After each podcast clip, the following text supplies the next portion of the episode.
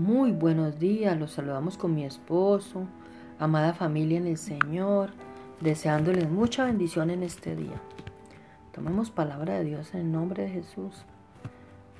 Pero los que esperan en el Señor renovarán sus fuerzas, se remontarán con alas como las águilas, correrán y no se cansarán, caminarán y no se fatigarán.